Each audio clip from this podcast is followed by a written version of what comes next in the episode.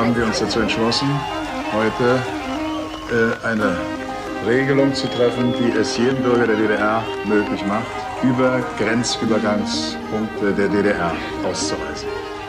45 Jahre nach dem Zweiten Weltkrieg endete in der vergangenen Nacht die deutsche Teilung. Die DDR und die Bundesrepublik vereinten sich zu einem Staat. Das tritt nach meiner Kenntnis ist das sofort. Unverzüglich. Hier sind die deutschen Nachrichten mit den Tagesthemen. So erleben wir den heutigen Tag als Beschenkte. Wir schreiben das Jahr 1990. Die Wiedervereinigung von Ost- und Westdeutschland. Das Auflösen der innerdeutschen Grenze.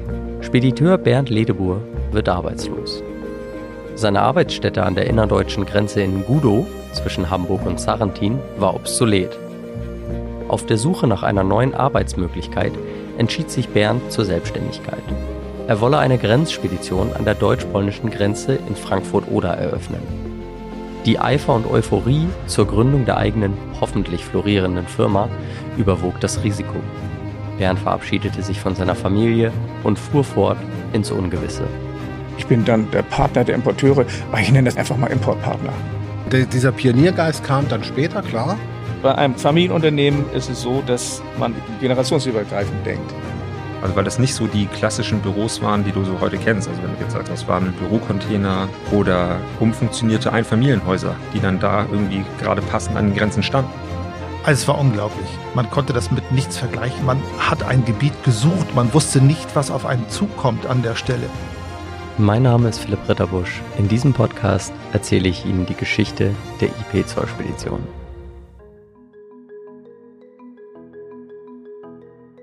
Importpartner war gegründet, fand sich durch Höhen und Tiefen, wuchs zusammen und nach oben. Und langsam war der Weg offen für Bernd, sich mehr auf die Führung seiner Söhne zu vertrauen. Henrik und Florian Ledebur fanden nahtlos ihren Weg in die Geschäftsführung. Beide fanden auch schnell ihre Aufgaben. Und für Florian war es die Chance, die IT-Infrastruktur zu modernisieren. IT hatte nun einen hohen Stellenwert bei Importpartner und ebnete auch den Weg zum firmeneigenen Kundenservice und Abwicklungsportal Ipsis Ipkis. Aber zunächst möchte ich noch jemanden vorstellen. Anja Butzkowski-Schröder. Anja begann zur Firmengründung eine Ausbildung bei Importpartner. Sie erlebte Importpartner nicht an der Grenze, sondern in Ratzeburg in der Hauptzentrale. Ich saß mit Anja zusammen, um auch ihre Perspektive zu hören muss man einmal in der Zeitrechnung doch relativ lange inzwischen zurückgehen und ähm, habe nach dem Abitur ja noch mal ein Jahr Schule gemacht mit meinem Wirtschaftsassistenten und hatte mir dann eigentlich überlegt, ins Hotelfach zu gehen als Hotelfachkauffrau und äh, habe dann auch ein paar Monate in Timmendorf gearbeitet da im Hotel, fand das auch total spannend. War dann aber nicht so der Hit, was den Ausbildungsbetrieb Betrieb betraf. Und eine Bekannte hatte dann gesagt, Mensch, wenn du wechseln willst bei Importpartner, der Bernd, der sucht noch einen Auszubildenden. Und so habe ich dann tatsächlich irgendwie im Oktober gewechselt, also nach den Herbstferien mitten im Jahr. Und bin dann bei Importpartner in Mölln als Auszubildender für Spedition gelandet stand gar nicht so in der Lebensplanung, hat sich dann irgendwie so ergeben. Also als ich angefangen habe, gab es schon das ein oder andere Grenzbüro, denn Holger war ja auch schon unterwegs.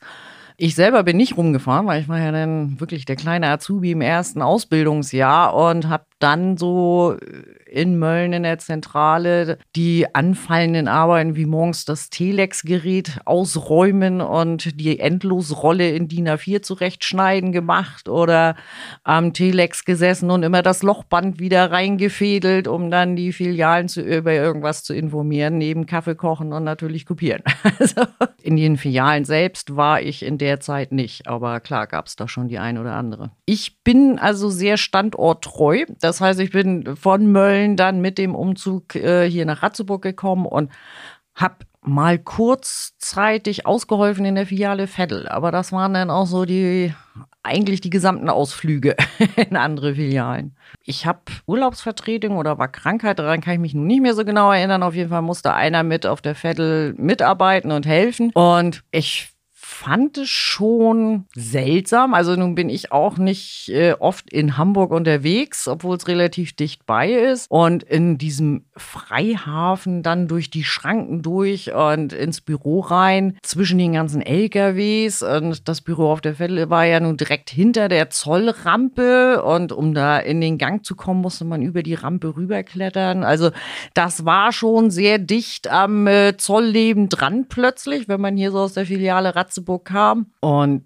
ja, das Gebäude auf der Vettel selbst ist ja nun auch kein architektonisches Highlight gewesen. Das war schon äh, ein ganz anderes Arbeiten. Auf der Vettel selbst war so ein Erlebnis, dass ich eine Botenfahrt machen musste und irgendwie Dokumente innerhalb des Hafens von A nach B bringen. Wie gesagt, ich bin nicht besonders firm, was die Orientierung in Hamburg betrifft und durfte dann mit diesem kleinen Dienstfahrzeug, ich glaube, es war ein Opel Corsa, ich will mich aber nicht festlegen, und dann so dreispurig durch den Hafen, rechts und links nur die dicken LKW-Reifen. Ich habe mir gedacht, so Jungs, hoffentlich seht ihr mich, ne? ich bin noch hier. Also das war schon für mich Provinzler ein echtes Erlebnis, da durch den Freihafen zu fahren.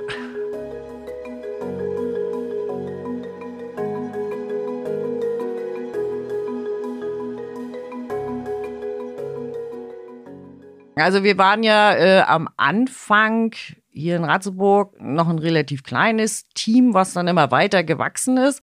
Wir uns unheimlich viel mit Abrechnung beschäftigt haben. Also gar nicht mal jetzt rein mit der Zolldeklaration, sondern dass hier eben auch von den Grenzen die ganzen Dokumente ankamen und die Rechnungen von hier aus dann an die Kunden verschickt worden sind. Das heißt, viele von uns, die hier in der Zentrale vor der EU-Osterweiterung gesessen haben, die haben tatsächlich nur Rechnungen geschrieben. Das habe ich auch gemacht, wobei dann nachher sehr viel reine Sammelzollermeldung über meinen Tisch gegangen ist. Also die Nachbearbeitung die Kollegen an der Grenze haben die vereinfachten Zollermeldungen gemacht, dann tatsächlich ja kistenweise hier nach Ratzeburg geschickt und zum 10. des Folgemonats musste dann ja immer die Sammelzollanmeldung bei unserem Zollamt in Lübeck eingereicht werden. Das waren dann teilweise wirklich etliche Kisten, die wir an Papieren dann per Auto nach Lübeck geschafft haben. Ja, während dieser Sammelzollzeit äh, haben wir auch manchen Abend oder Wochenende hier mit mehreren Kollegen gesessen, weil diese Endlosformulare alle original unterschrieben werden mussten und da war überall Kohlepapier zwischen. Also in Spitzenzeiten haben denn hier teilweise in Kollegen mitgesessen, die das zwar nicht bearbeitet haben, die denn nur damit beschäftigt waren, überall dieses Kohlepapier rauszunehmen, um es dann in Kisten zu verpacken. Und ja, das war schon, schon viel Papier, was wir hin und her geschleppt haben. Computer hatten wir da ja trotzdem schon, der dann wenigstens geholfen hat, das zu bedrucken, weil als ich angefangen habe, habe ich dann ja schon an der Schreibmaschine tatsächlich diese Formulare noch vorausgefüllt, damit die Kollegen dann nachher bei der Anmeldung weniger nachzutragen hatten mit der Schreibmaschine. Also von daher war der Computer schon toll. Ja, es gab da ja noch die witzigen Kugelkopf-Schreibmaschinen, wo man sich dann, wenn man die Korrekturtaste drückte, sehr genau überlegen musste, wo denn der Kugelkopf wieder hintrifft. Also hatte schon was mit Verständnis der Mechanik zu tun. Und die EU-Osterweiterung, fragte ich? Schwebte natürlich so ein bisschen wie so ein Damoklesschwert über allem. Ne? Also bei, bei aller Begeisterung für die Erweiterung der EU, dass da jetzt äh, tatsächlich neue Staaten in den Verbund mit aufgenommen werden sollten, war, denke ich, jedem hier klar, dass das durchaus das Ende seines Arbeitsplatzes sein könnte. Ja, also in dem Moment, wo sich die Grenze weiter nach Osten verschiebt, wird sich natürlich bei uns die Geschäftsleitung die Frage gestellt haben, gehe ich jetzt mit mit meinem Büro von Pomellen oder Forstguben äh, weiter in Richtung Russland, was dann natürlich auch ein logistisches Problem ganz klar ist, weil es noch weiter weg ist von der Firmenzentrale. Also klar, als das anstand und auch der Termin feststand, waren alle schon äh, sehr nicht nur gespannt, was passieren würde, sondern eigentlich sich durchaus bewusst, dass äh, das für uns auch das Ende sein könnte.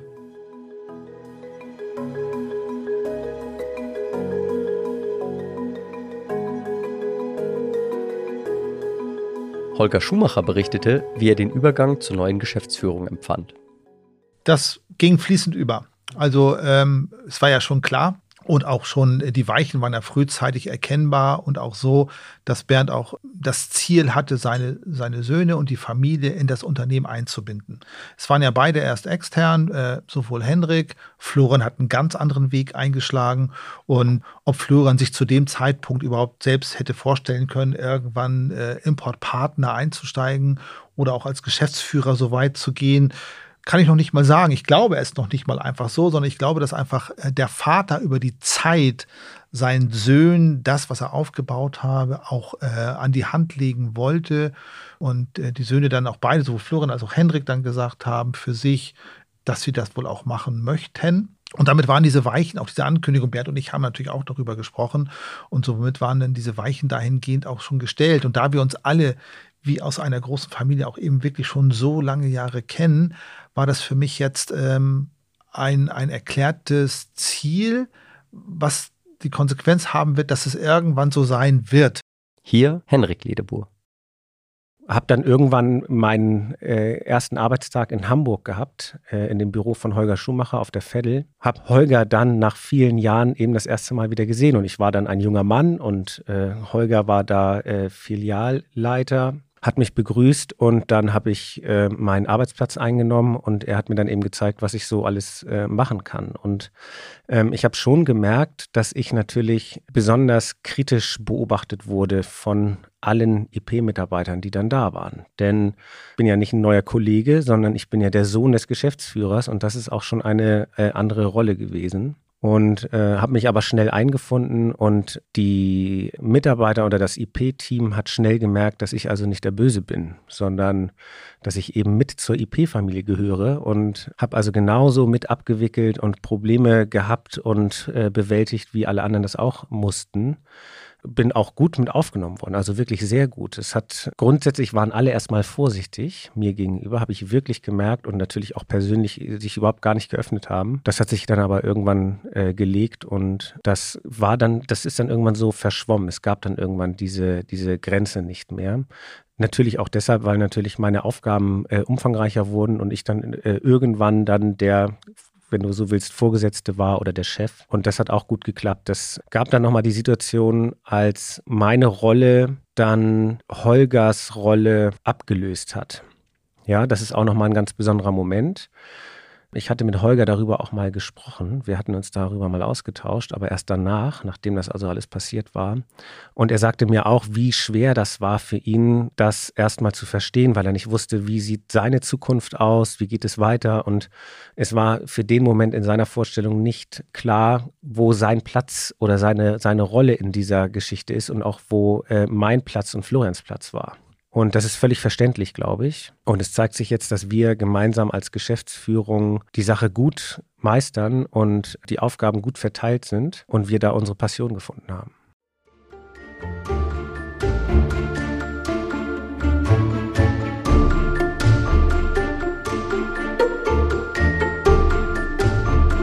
An dieser Stelle möchte ich auch Michael Westfeld vorstellen, der zusammen mit Florian Ledebur die IT-Infrastruktur bei Importpartner ausbaute. Ich fragte Michael zu seinem Werdegang und der Wichtigkeit von einem voll digitalisierten QM-Prozess. Ich bin zu IP gekommen, als es noch Importpartner hieß, vor inzwischen auch schon acht Jahren.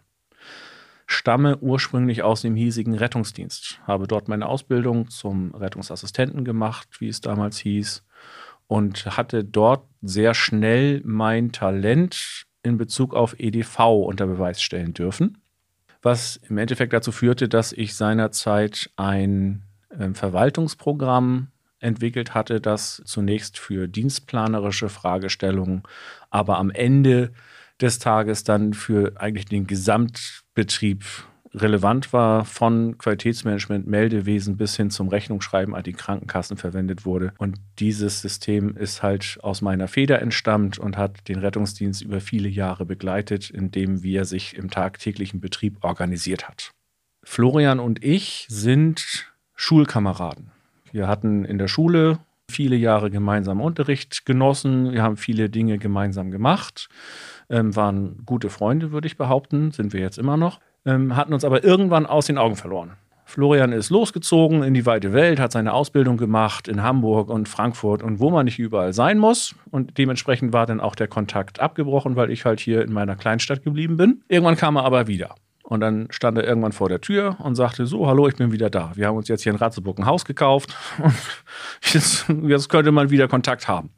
Ich sag, ja, wunderbar, komm rein willst einen Kaffee? Und dann haben wir drüber geredet und dann hat er mich so gefragt, ja, was machst du denn? Und ich sage, ja, ich mache äh, halt Rettungsdienst und EDV und habe hier ein System gemacht und, so, und dann wurde er hellhörig und sagte, hm, das klingt spannend, kann ich mir das irgendwann mal ansehen? Ja, klar, muss er irgendwann mal ins Büro kommen, zeige ich dir das. Und dann kam er an und dann habe ich ihm das gezeigt und was man da alles machen konnte und vom Dienstplan und QM und Abläufe und alles, was so in so einem Managementsystem drin war.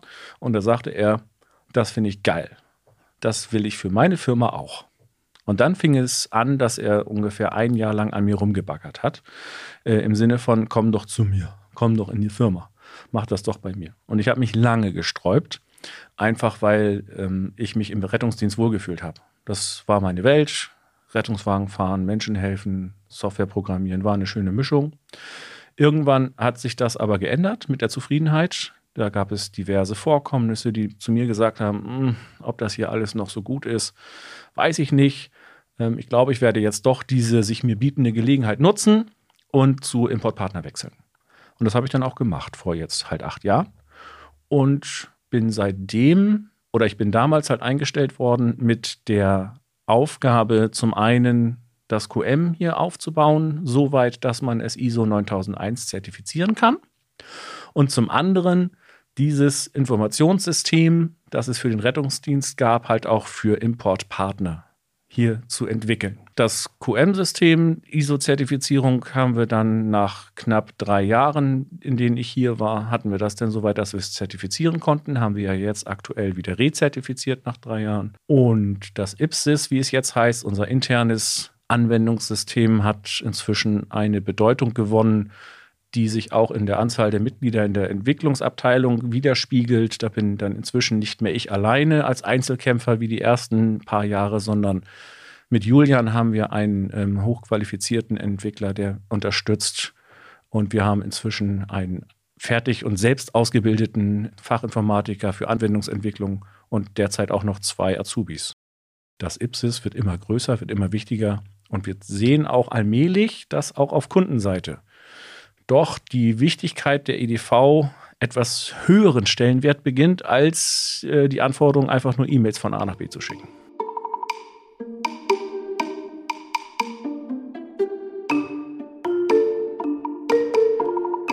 Ipsis ist bei uns die Zusammenfassung aller Arbeitsschritte, die für uns notwendig sind. Oder besser gesagt, soll es werden. Im Moment haben wir noch einige Brüche in der Software, dass man beispielsweise E-Mails ähm, noch überwiegend in den dafür klassischen Programmen benutzt. Ähm, auch dass es noch Faxe gibt und solche Sachen. Wir wollen aber, das ist das erklärte Ziel, ähm, dafür sorgen, dass unsere Sachbearbeitungen ihr tägliches Geschäft ausschließlich im IPSIS erledigen können. Das heißt, sowohl E-Mail-Kommunikation, rein kommend wie auch ausgehend, als auch sämtliche Anwendungsfälle, die man haben kann. Sei es Rechnung schreiben, Zollanträge schreiben, Dokumente erstellen ähm, oder einfach irgendwelche Vorkommnisse dokumentieren. Das soll alles im IPSIS stattfinden, dass man als Sachbearbeitung auf der Ebene dieses Programm eigentlich nicht mehr verlassen muss, sondern alles dicht beieinander hat, im Zweifel nur einen Mausklick entfernt.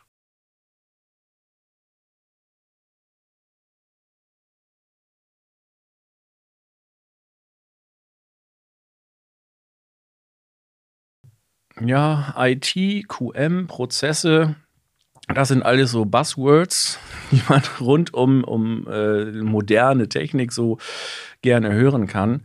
Ähm, in vielen Fällen verbirgt sich da aber leider einfach nur Folgendes dahinter. Wenn in der Regel jemand davon spricht, dass er einen Prozess digitalisiert, der vorher papiermäßig war, dann heißt das eigentlich nur, dass man jetzt eine Excel-Vorlage gebaut hat, ähm, die die gleichen Felder hat wie das Papierstück.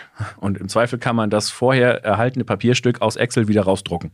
So, das ist so äh, die klassisch und leider immer noch weit verbreitete Vorstellung von Digitalisierung von Prozessen.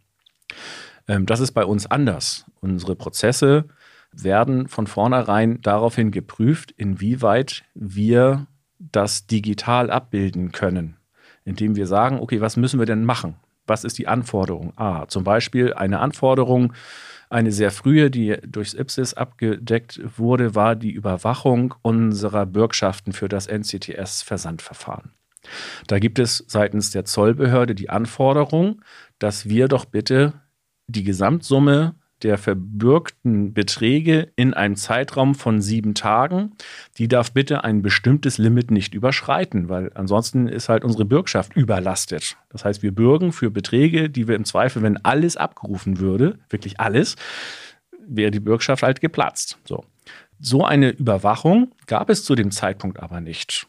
So, Deswegen mussten wir selber erstmal rausfinden in Reverse Engineering, wie berechnet das eigentlich der Zoll? Weil diese Informationen hat er nämlich auch glücklicherweise nicht zur Verfügung gestellt. Und da konnten wir dann aber die bei uns vorhandenen Daten benutzen. Also in unseren eigenen Systemen haben wir ja die relevanten Sachen erfasst. Das heißt, um wie viel Warenwert geht das? Wir wussten, wie hoch ist der Bürgschaftsbetrag und wir wussten, wann wurde das Verfahren eröffnet, geschlossen und wie lange muss es jetzt noch nachwirken.